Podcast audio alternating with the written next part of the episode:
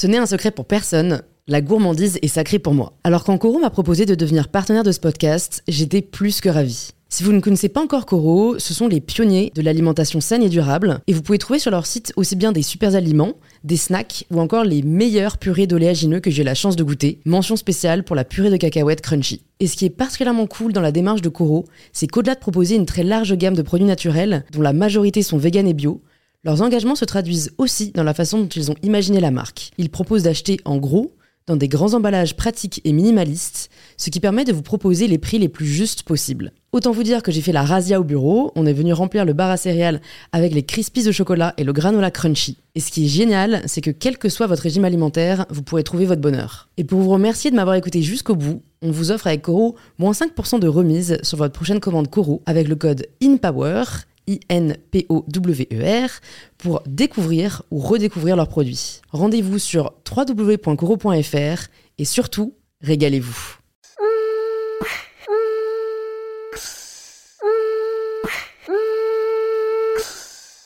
Bonjour à tous et bienvenue sur In Power, le podcast qui vous aide à prendre le pouvoir.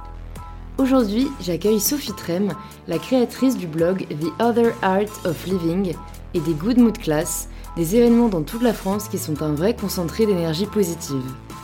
Pourtant, Sophie n'a pas toujours été cette personne joyeuse, sereine et surtout en phase avec elle-même. Pendant longtemps, elle a eu ce sentiment que quelque chose n'allait pas, qu'elle n'était pas à sa place, alors qu'elle avait tout pour être heureuse. Dans cet épisode, elle nous raconte comment elle a réussi à sortir de cette impasse, de l'importance de laisser exprimer sa créativité et surtout de ne pas repousser le moment où l'on doit faire face à soi-même.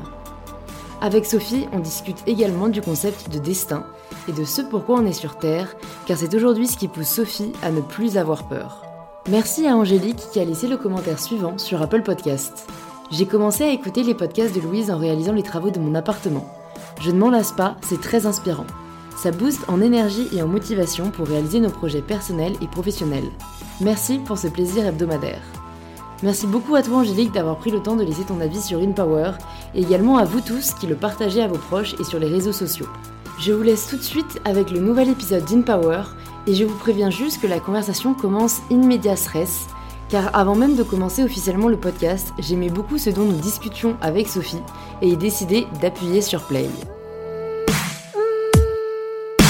Non, en fait, le, le, le, le, truc qui attire souvent les gens que je vois dans Génération et ça, à chaque fois ce qu'ils me disent, c'est qu'en fait, ce sentiment que j'avais où je me sentais pas bien nulle part, où j'avais pensé que j'avais toujours un problème.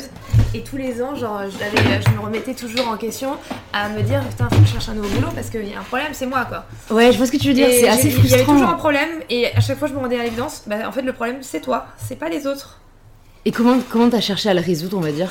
Parce qu'en fait, t'étais assez heureuse quand même globalement dans ce que tu faisais, tu vois. En fait, non, j'avais, je pense, une vie. Euh, en fait, c'est parti? Ouais, c'est parti, ah, ouais. c'est parti. Ah, mais en fait, euh, fini. Et après, je te poserai la première question.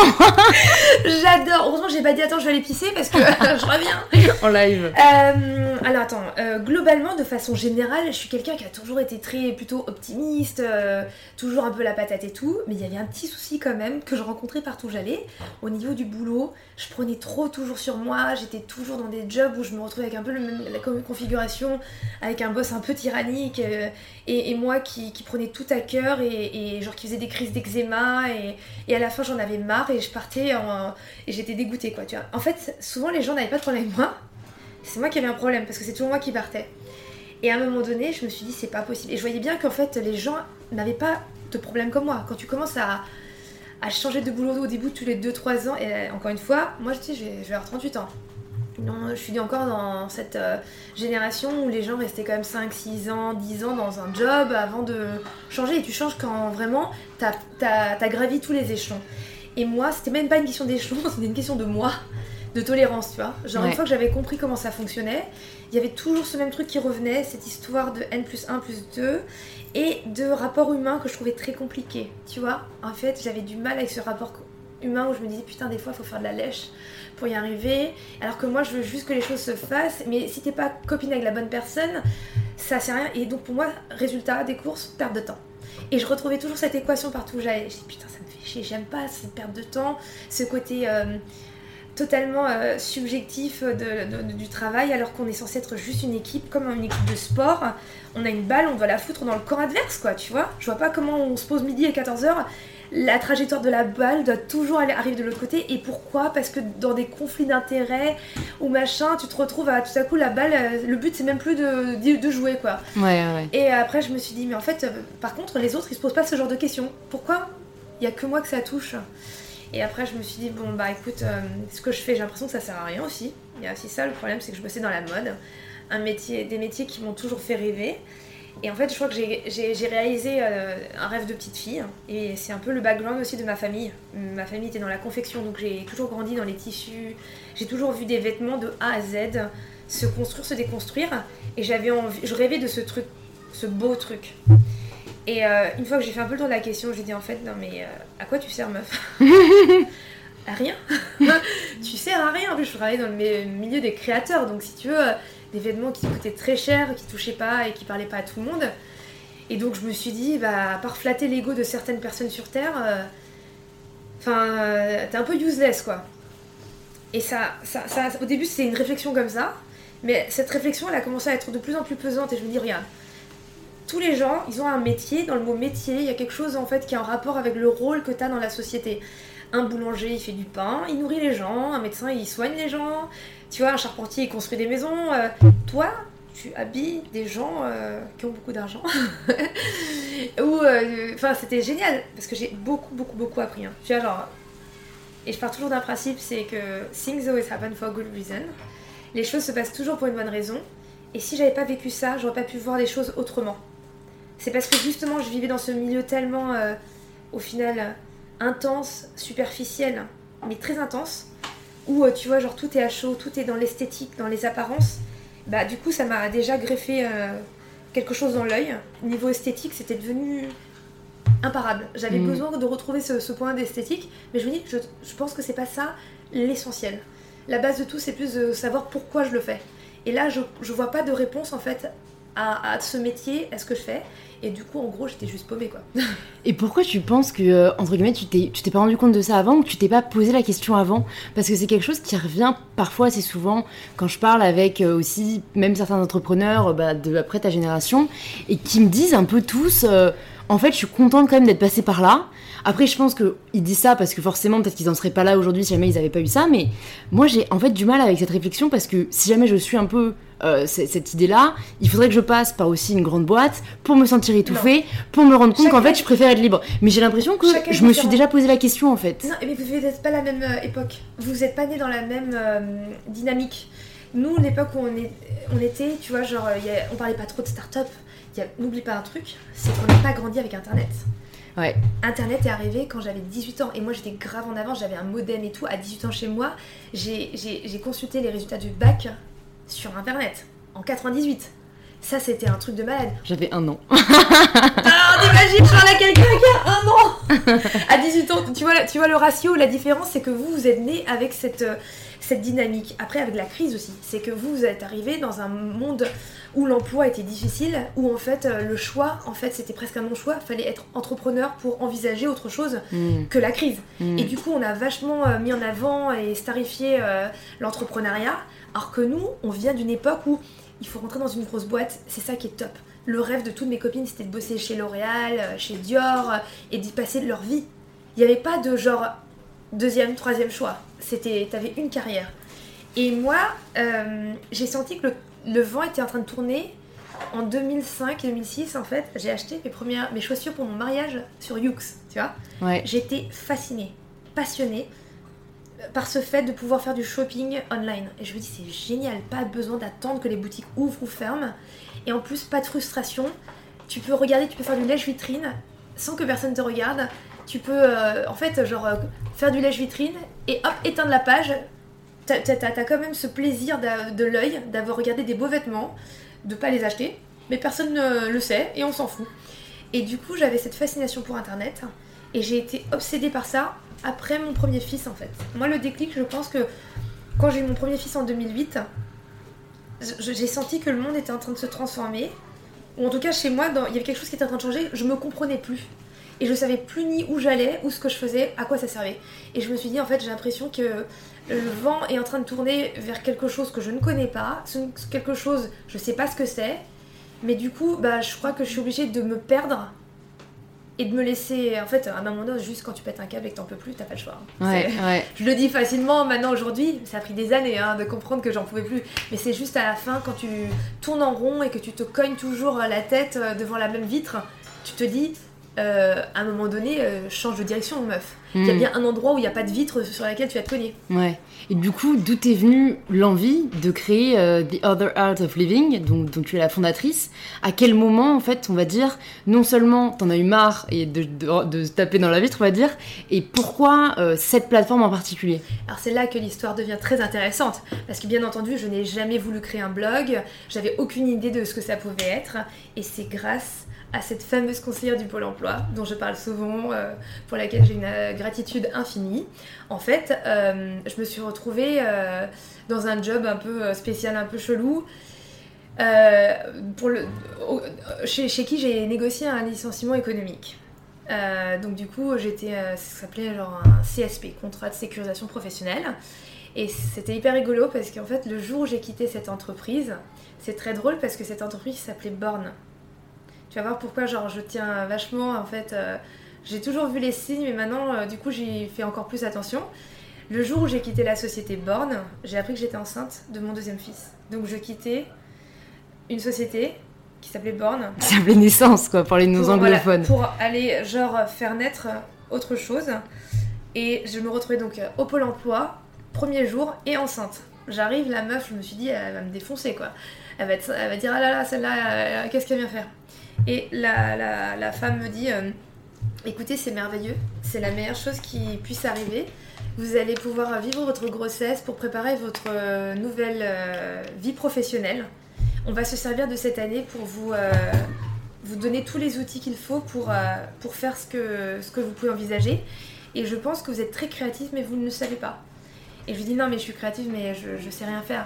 Elle me dit, mais justement, vous allez apprendre. Parce que je pense que vous avez toujours été dans des entreprises et vous avez toujours demandé à des gens de faire, sauf que si vous êtes aussi créative et autonome, vous n'allez pas réussir à, à, à- à retravailler dans une entreprise normale.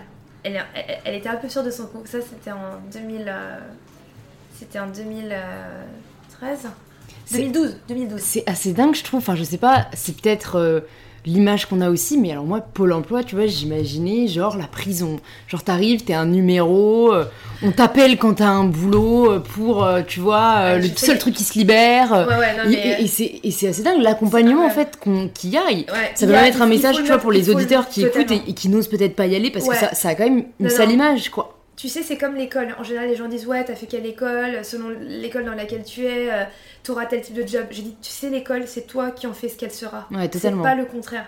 Tu- elle va t'apporter ce qu'elle a, mais toi aussi, en fait, c'est. euh, c'est euh, Réciproque. Donnant-donnant. Mm. Genre, on, on- on- on s'accompagne. Et après, il y a une question. Alors, le truc qui était hyper drôle, c'est que. En fait, euh, le premier Pôle emploi normal je- que- auquel je suis allée, ils m'ont dit bah, en fait, non, vous n'êtes pas là, madame. C'était au fin fond du 13e. Le, le, le, le- le Pôle emploi dont vous dépendez est là, c'est-à-dire en bas de chez moi. Et moi, j'ai cru que c'était parce qu'il devait y avoir plusieurs antennes dans le 13e et que j'étais euh, par hasard parachutée là. Et en fait, il s'avérait que de tous les CSP, l'antenne était là de tout Paris. En fait, elle était en bas de chez moi. Je dis, ah, c'est rigolo comme signe. Deuxième retrouve- signe. Ouais, je me retrouve avec un pôle emploi spécialisé en CSP. Et le seul qui existe, il est là, en bas de chez moi. Et cette femme, elle a été, mais d'une euh, Clairvoyance. clairvoyance. Tu au, au bout de la... Elle m'a rassurée. Mais moi, j'a- j'arrivais vraiment, tu vois, comme tout le monde, en, en me disant, putain, mais euh, genre, qu'est-ce que je vais faire? Et puis, euh, il va rien se passer, quoi. Et, et elle m'a dit, non, non, non, il il faut que vous repreniez des cours. Donc, euh, c'est un peu tard dans la saison, c'était au mois de juillet. Je me rappelle, elle m'a dit, euh, mais on va faire la demande quand même. On va faire la demande de tout ce que vous pouvez faire.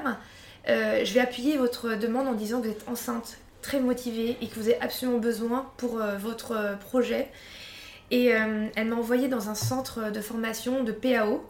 Elle m'a dit, je crois que dans ce centre, il y a à peu près toutes les options qu'il vous faudrait pour après avoir un maximum, un minimum d'outils pour démarrer après ensuite votre carrière. On n'avait aucune idée de ce que ça serait. Et donc il y avait Photoshop, HTML, CSS, WordPress, InDesign. Et au mois d'août, elle m'appelle genre le 10 août et dit écoutez c'est formidable, vous vous allez pas deviner, on a une réponse, il restait une place, elle est pour vous. Et du coup j'ai commencé la rentrée à reprendre euh, les cours. J'avais jamais touché à Photoshop de ma vie, rien du tout. Et j'ai fait ma grossesse du coup en faisant ces formations. Et à l'issue de la formation, notre exercice de, fin de, formation, c'était de faire un site internet. Et moi, comme je disais beaucoup de choses sur le développement personnel, parce que quitte à remettre tout à plat, être en totale remise en question, je me suis dit, bon, il va falloir que je, change un peu les idées. Et j'ai lu beaucoup de choses sur le développement personnel, euh, comme le secret, euh, le pouvoir du moment présent, euh, le pouvoir de l'intention. Et en fait, tout ça s'accompagnait avec cette démarche créative. Et dans le. donc dans l'exercice où il fallait faire un site, il fallait donc donner un nom à ce site internet. Et en développement personnel, il y a le pouvoir de la visualisation, tu vois, qui commence justement aussi par l'écriture. Parce que quand tu commences à visualiser et à écrire les choses, tu commences à les matérialiser et tu commences à donner une forme à ton projet. Et je me suis dit, bon alors qu'est-ce que je veux pour cette nouvelle vie? Et je me suis dit, mais en fait j'en sais rien. Je, j'ai aucune idée de ce que je veux. Tout ce que je sais, c'est que je veux juste vivre différemment. Je veux juste vivre autrement. Et j'ai appelé ce site, donc pendant ma formation Pôle emploi, The Other Art of Living.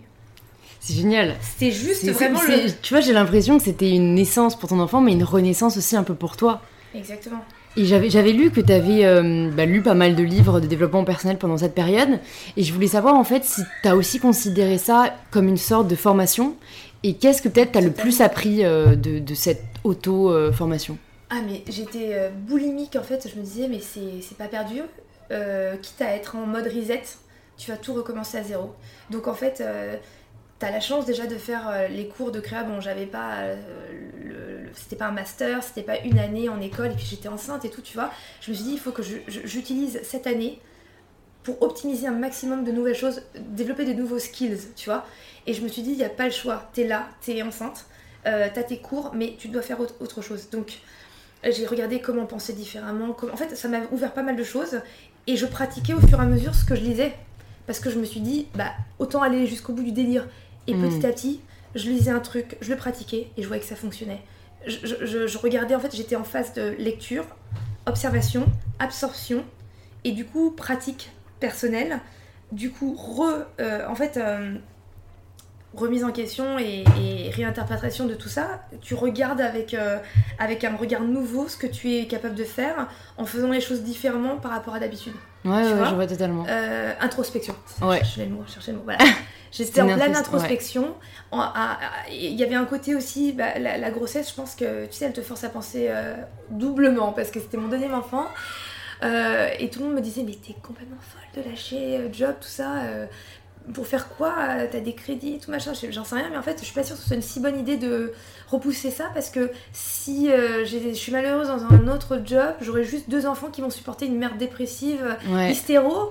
Alors, euh, en fait, sinon, le changement, tu le fais quand? Tu le fais jamais. Ouais, je suis totalement d'accord. On a tendance, je pense, à se complaire dans euh, justement repousser le moment où on doit faire face à soi-même parce que c'est plus simple en fait. Mais parce, que, c'est dur de faire face à une réalité où on ne sait pas ce qui va se passer derrière, où on ne sait pas pourquoi on n'est pas heureux. Mais, mais je pense qu'une fois que tu sautes le pas, tu peux que aller en avant quoi. Et surtout que la peur elle est souvent très peu justifiée parce que c'est juste l'inconnu. Et l'inconnu c'est aussi la zone. Euh, de, confort dans laquelle. Euh, enfin, de l'autre côté de la zone de confort. Et une fois que tu as sauté une fois de l'autre côté, tu sais qu'en général, dès que tu as cette petite peur, dès que tu as cet inconnu, tu sais quelque part presque c'est un bon signe. Et donc, je me suis vraiment, vraiment forcée cette fois-ci à lâcher prise et en me disant, en fait, si tout ce que tu fais te mène là où tu en es, et que tu as l'impression de tourner en rond, ça veut dire qu'il faut que tu arrêtes de faire ce que tu fais comme tu le fais. Et donc j'ai commencé à faire tout le contraire de ce que je faisais. Et quand je me disais, tiens, je devrais faire ça, ah non, je j'ose pas. Et eh ben, je me forçais à le faire. Dès que j'avais un doute, dès que j'avais peur de faire quelque chose, je, tu sais, comme si genre tu fermais les yeux et tu sautais dans le truc. Ah mais vraiment. Comme quand tu me sautais dans la piscine alors que l'eau elle est gelée. Exactement. Et sauf que c'était genre, du coup, pour n'importe quoi, pour des trucs cons, genre j'y vais, j'y vais pas, je mets la robe. En fait, j'ai commencé à penser autrement. Et je me dis, qu'est-ce que tu peux faire d'autre, de différent Changer de trajet? Pourquoi tu prends toujours le même trajet en allant dans la même direction? Tu, Il peut pas t'arriver autre chose que ce qui t'arrive. Change de direction, change de façon d'y aller change de façon de t'habiller et en provoquant le changement, tu le crées. Et puis bon, il y a un livre euh, d'Écarteleux sur le pouvoir du bonbon présent où j'ai pris, commencé à prendre conscience euh, de cette notion qui était la seule qui était réelle. C'est que finalement, on est tout le temps dans le passé à penser au remords, à ce qu'on n'a pas fait, toujours dans le futur à stresser de ce qui n'a pas encore lieu ou ce qui pourrait arriver. En fait, tout ça, ce ne sont que des souvenirs qui n'ont plus lieu et qui ne pourront plus rien changer, ou des foutaises et des, des, des, des, des fantasmes. Ouais. Mais des fantasmes négatifs. Ouais, je vais pas y arriver parce que ça, tu vois. En fait, c'est que toi qui te dis ça. C'est des projections. C'est des projections personnelles de tes peurs que tu te projettes et que tu regardes. Et, et du coup, tu passes ta vie à regarder ta projection. Donc, qu'est-ce qui t'arrive? Bah, rien, en fait. Mm. Parce que ni tu le fais, ni tu envisages de solution, vu que tu t'es mis ta propre limite. Et c'est ça le problème. Je me suis aperçue de toutes les limites que je m'étais mises à travers mon langage, ma façon de penser. Ça part par là, tu vois, ça- la façon de penser, mais la façon de parler aussi. Tout, les- Ouais. tout, ce que tu peux te dire, pas déjà par toi-même, t'auto-flageller, je suis pas capable de faire ça, je sais pas faire ça. À partir du moment où tu le dis, en fait, c'est comme un. Ah putain, je vais faire ma Vandame là. C'est un statement. C'est quoi déjà? Euh, un statement, ben ouais, non, moi aussi parfois j'ai du mal à traduire. Mais en fait, ça devient une réalité un peu. C'est à force de le dire, tu, le matérialises. C'est une affirmation. Ouais. En fait, tu t'affirmes toi-même. Putain, je suis trop nulle. Combien de fois tu dis dans la journée, putain, mais je suis trop bête, j'ai oublié de faire ça. Ouais. Mais ça, en fait, tu sais pas, mais tu, tu, tu le dis et en fait, tu, tu, tu confirmes le truc et tu le crées Ouais, je finalement. suis totalement d'accord. C'est marrant parce qu'il y a aussi, oui, des, des, des, euh, notamment des hypnothérapeutes euh, euh, que je connais qui, qui disent, qui m'avaient dit arrête de dire mais tout le temps parce qu'en fait j'ai tendance à vouloir, euh, tu vois, avoir Argumenter. raison, ouais, argumenter mais tout quoi le temps. Euh, je suis cancer. Très sensible. Mais tu vois, alors, aparté total, mais ça, je veux en parler parce que l'astrologie, pourquoi Parfois, je trouve qu'il y a des trucs très vrais, et toujours, ce qui me fait énormément remettre le truc en question, c'est que j'ai une sœur jumelle et qu'on a deux personnalités extrêmement différentes. Vous êtes pas venu au même moment. Et puis après, il y a l'éducation et après, il y a le Mais patrimoine on est une sœur jumelle. Mais ça veut rien dire parce On a reçu la même éducation, euh, on a un peu le mais même tu sais, bon, maintenant que j'ai des enfants, je vois, ils ont beau avoir la même. euh, En plus, euh, vous êtes vraies jumelles Non, fausse jumelle. Fausses jumelles déjà Ouais, d'une. oui, oui, ça c'est vrai. Et après, euh, tu sais, genre, euh, t'as ce qu'on appelle le karma génétique. Donc chaque enfant, chaque personne qui naît vient avec en fait un patrimoine génétique qui est différent. Ça, c'est la roulette russe. Ça explique beaucoup de choses, parce qu'on est prendre- trois sœurs, on est hyper Et différentes. tu peux prendre du côté de ta mère, tu peux prendre. Et ta soeur a pris du côté de ton père. Tu vois, il y a des choses qui sont communes, mais il va y avoir euh, des différenciations, et heureusement, ce qui va créer vos personnalités. Le fait aussi qu'il y en ait une qui soit née avant, l'autre après. Et puis après, euh, tu vois, genre, c'est.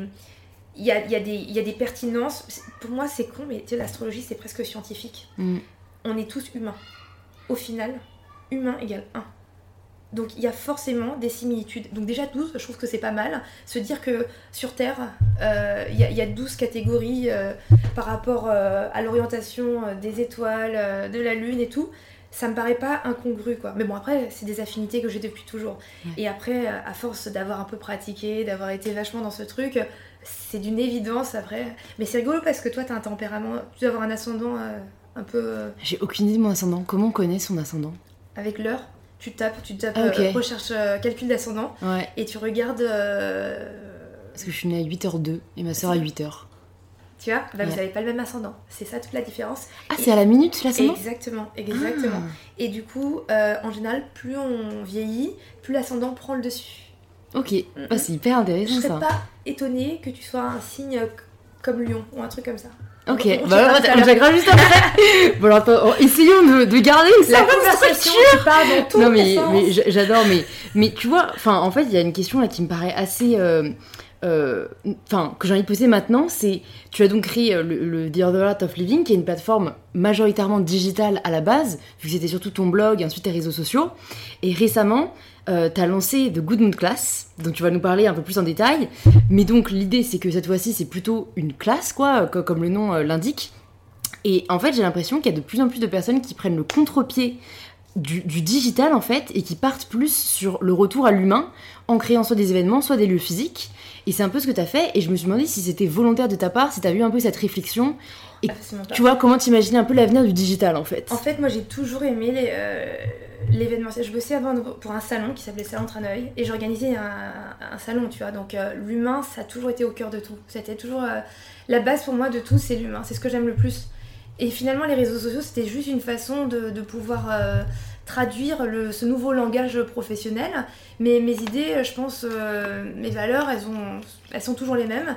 Et surtout, je n'ai jamais envisagé. euh, je me suis pas posé la question en fait. Euh, c'était juste que en fait la Good Mood Class, la première Good Mood Class, c'était l'anniversaire de mon blog. Et j'ai demandé à mes lectrices ce qu'elles voulaient qu'on fasse. Et je pensais leur faire un concours, tu vois, pour leur offrir des cadeaux. elles m'ont dit non, une rencontre.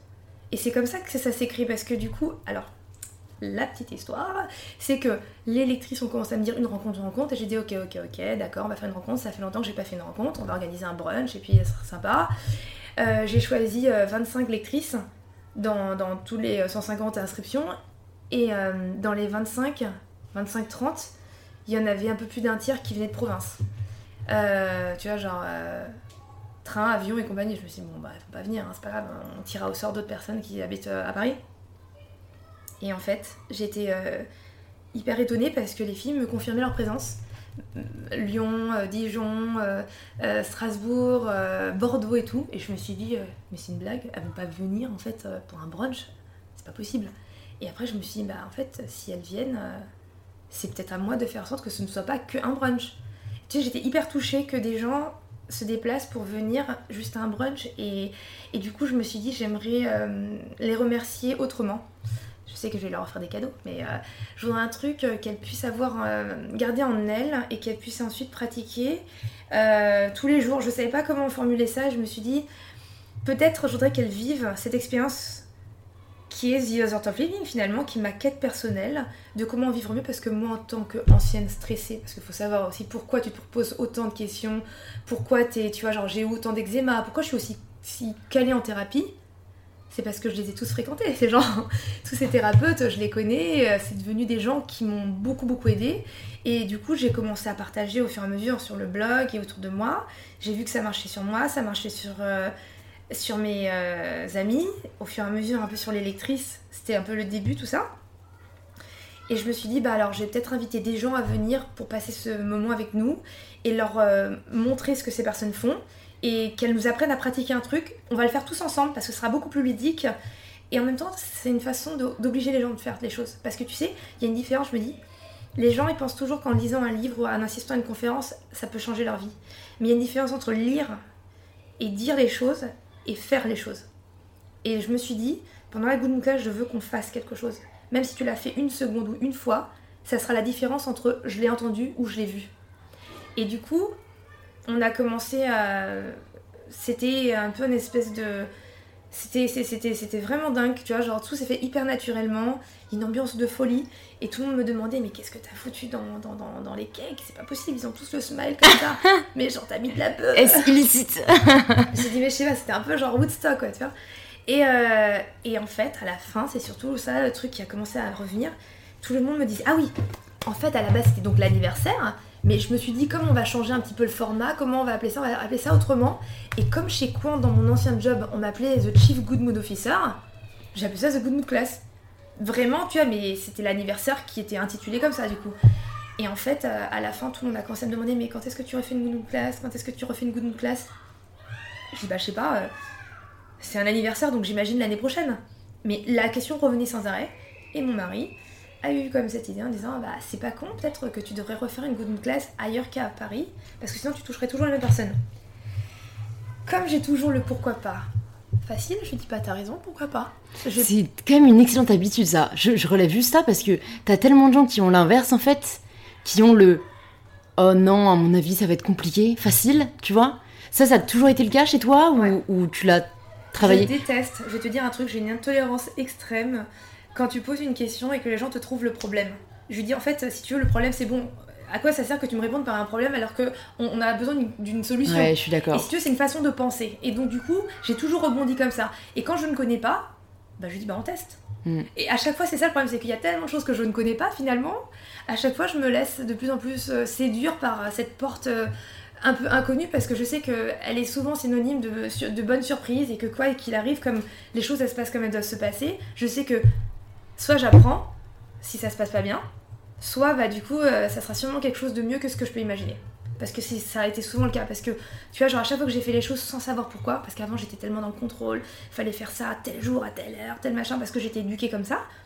Plus tu as culture asiatique, avec euh, tu vois un côté un peu euh, il faut faire ça mm. pour faire ça et moi genre je comprenais j'étais toujours un peu rebelle je vois pas pourquoi je devrais faire ça pourquoi je dois être comme tout le monde faire comme tout le monde et après, ça s'est intensifié dans l'autre sens, où j'ai commencé vraiment à prendre le contre-pied, à dire euh, non, en fait, si ça doit pas se faire, ça se fait pas. J'ai commencé à faire bah, le fameux inverse de ce que je faisais. Quand mon intuition me disait quelque chose, bah, j'ai décidé de l'écouter. Et du coup, je suis plus du tout rationnelle par contre. Le problème, c'est que maintenant, je ne suis absolument plus rationnelle. Je cherche pas à comprendre pourquoi on le fait, on le fait. C'est pas mal aussi, je pense. Enfin, je sais pas, parce que pour être moi hyper rationnel, enfin, j'ai l'impression. C'est vrai que ça. Bah, du coup, comme tu dis, on est toujours dans le contrôle. Et, et même si j'arrive quand même à avoir aussi le pourquoi pas facile, dans le sens où moi, c'est plutôt. Désolée, j'ai un peu de mal à comprendre pour l'instant. Ah, c'est Alexa Nous sommes dans une maison surveillée. Que se passe-t-il Là, ça fait très futuriste. Ouais, tu Là, ça fait très- de, de- de la transformation digitale, c'est ça Voilà. Donc voilà, écoute, tu vois, bienvenue dans la maison digitale. Je m'y attendais pas du tout, parce qu'en plus, ta maison est décorée plutôt, j'ai l'impression. euh, je sais Campagne. pas. Ouais, non, mais, mais très, ben, authentique, tu vois. Et là, on entend. Non, non. Il y a un robot euh, qui va sortir et qui va te proposer à boire. Je l'attends. Mais donc, oui, je te disais, euh, euh, je...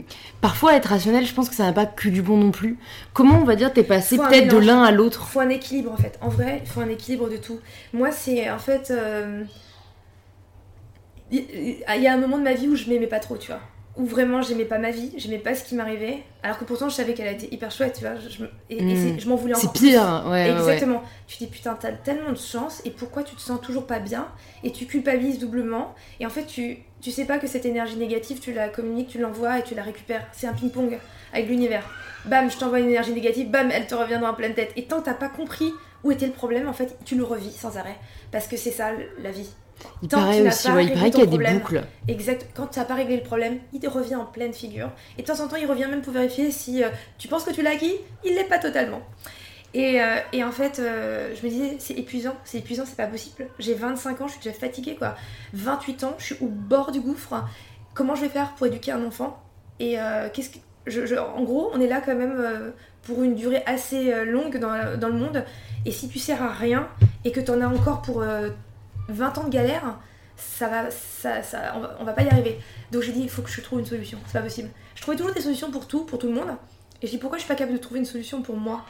Et euh, c'est parce que j'étais tout le temps dans le contrôle. Et quand tu es tout le temps dans le contrôle, tu crois toujours forcément que tu sais ce qu'il y a de mieux pour toi. En fait, ce qu'il y a de mieux pour toi, c'est ce qui se fera. C'est pas ce que toi tu penses. Parce que toi, c'est ton ego qui pense comme ça. Alors que le monde et l'univers a des plans beaucoup plus grands, illimités, dont tu n'as même pas conscience. Ça, j'avais lu que tu disais dans une interview, euh, on te demandait des conseils pour être heureux. T'avais dit c'est d'accepter que les choses se passent comme elles doivent se passer, en anglais let it be.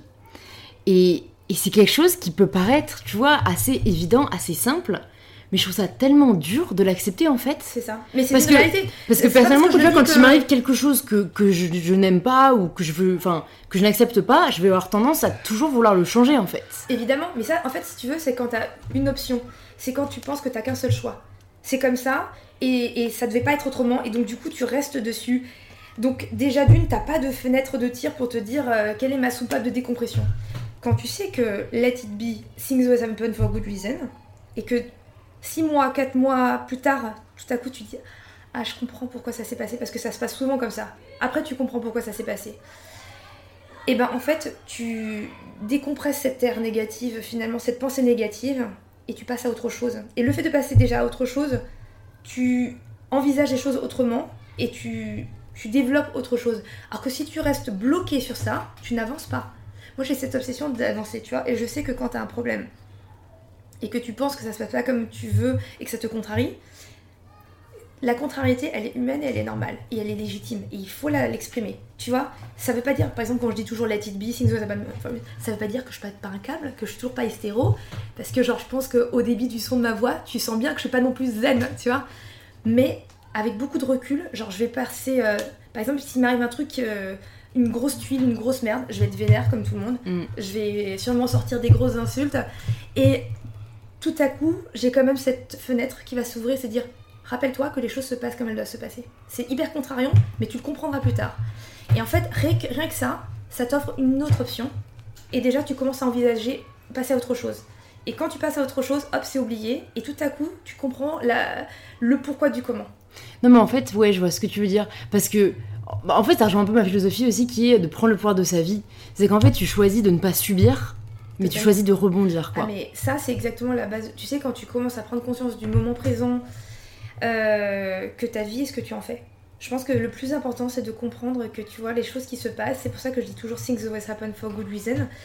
Si t'arrive une merde et que tu acceptes que c'est toi qui les a créées ces merdes, et eh ben tu comprendras que c'est toi aussi qui va créer la solution. Tu seras plus jamais tributaire des autres.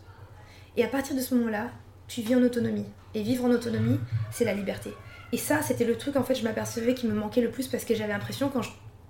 avant, j'avais l'impression de vivre avec 4000 bouées, accrocher un bateau, un radeau, les autres, les entreprises, les machins, et je pensais que j'étais incapable de nager en pleine mer.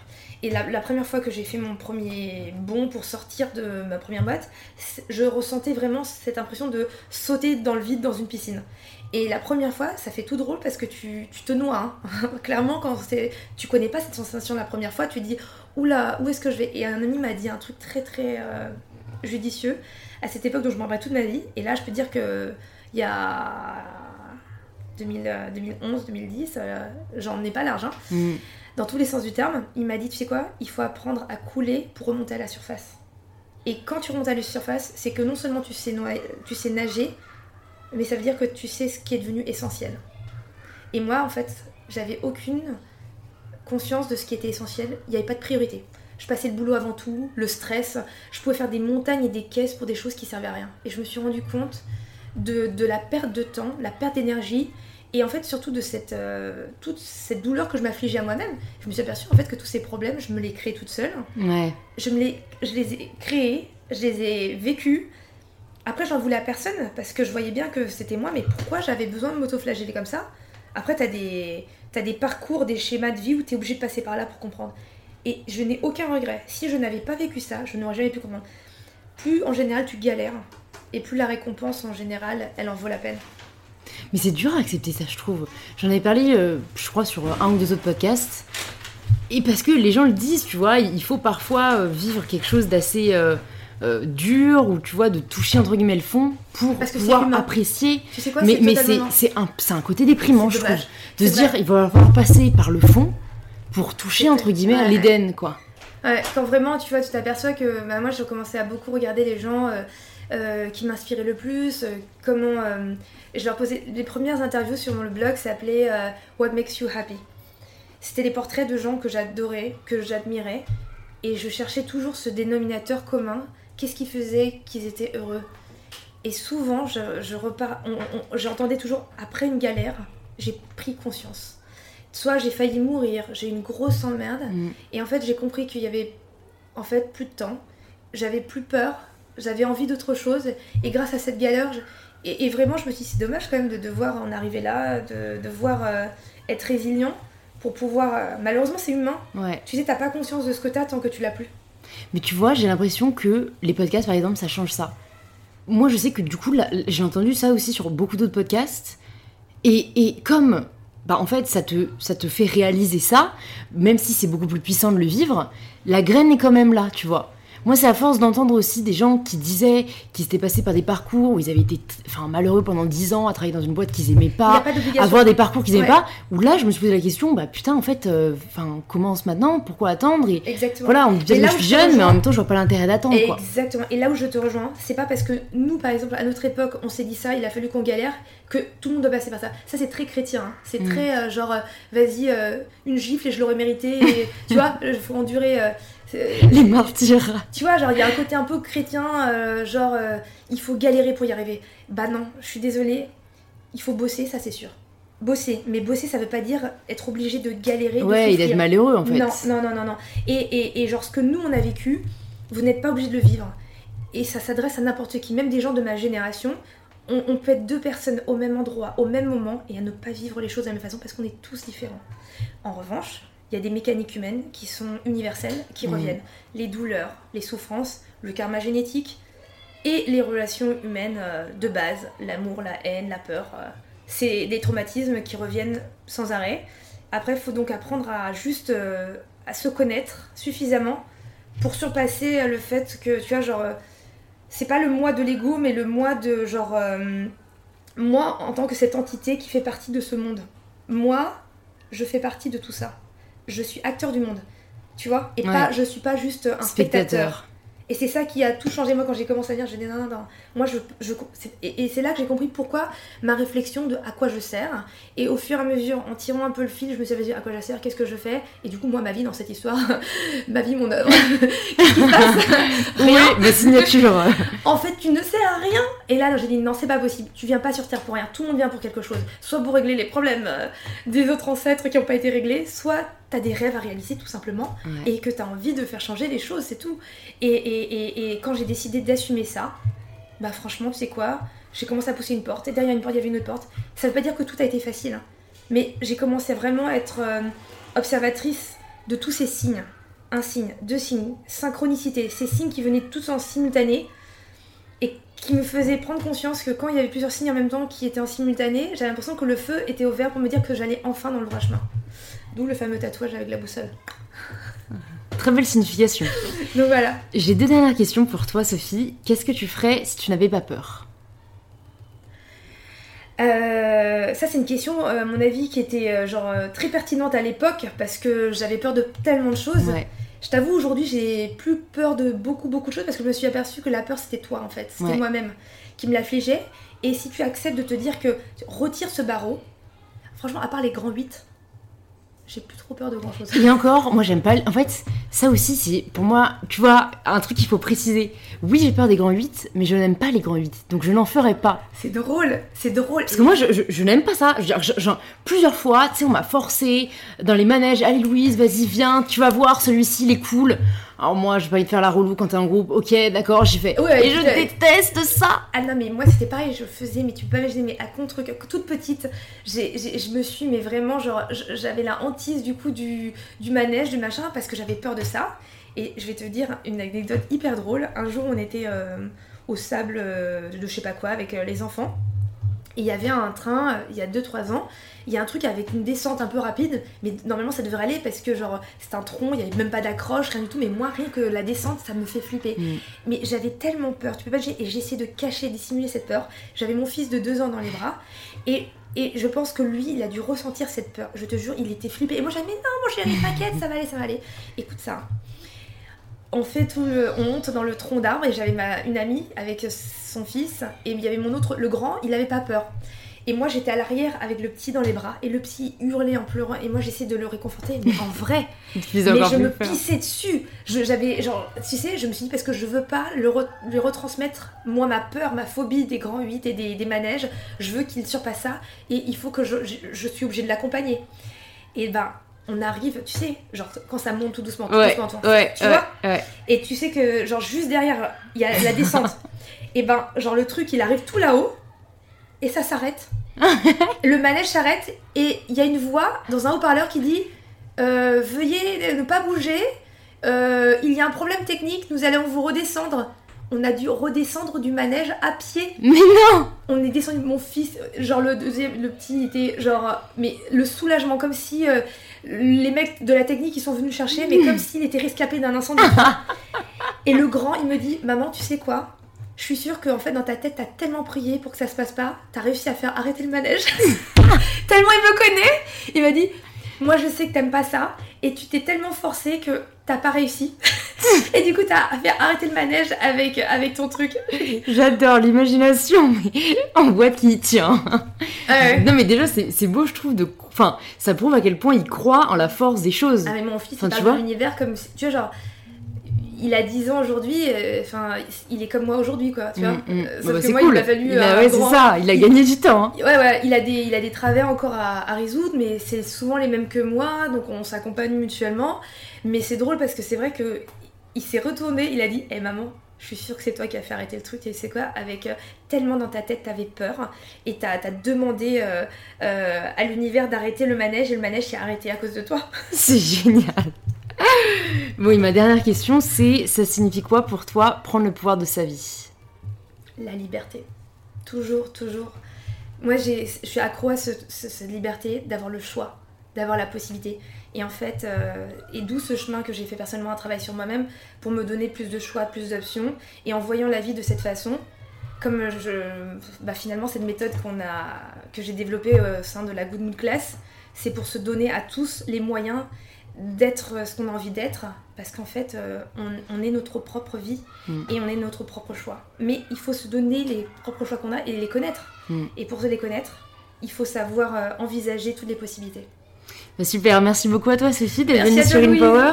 Où est-ce qu'on redirige les personnes qui veulent en savoir plus sur toi, sur euh, The Art of Living et sur les Good Mood Class? Alors, sur le compte Insta, on est très actif. Instagram, The Good Mood Class. Sur le blog, plein de nouveautés aussi bientôt. Euh, plein, plein, plein, plein de bonnes choses. Et puis une Good Mood Class le 29 septembre qui se prépare. Ok, bah super, je mettrai tout ça dans les notes du podcast. Merci beaucoup à toi, Sophie. J'espère que cet échange avec Sophie vous aura plu. Si vous souhaitez découvrir l'univers des Good Mood Class, j'ai réalisé une vidéo sur le sujet sur ma chaîne YouTube My Better Self. Pour ne pas rater les prochains épisodes du podcast, n'oubliez pas de vous abonner sur l'application de podcast que vous êtes en train d'utiliser. C'est ce qui soutient le plus le podcast et je vous dis à la semaine prochaine pour un tout nouvel épisode d'InPower.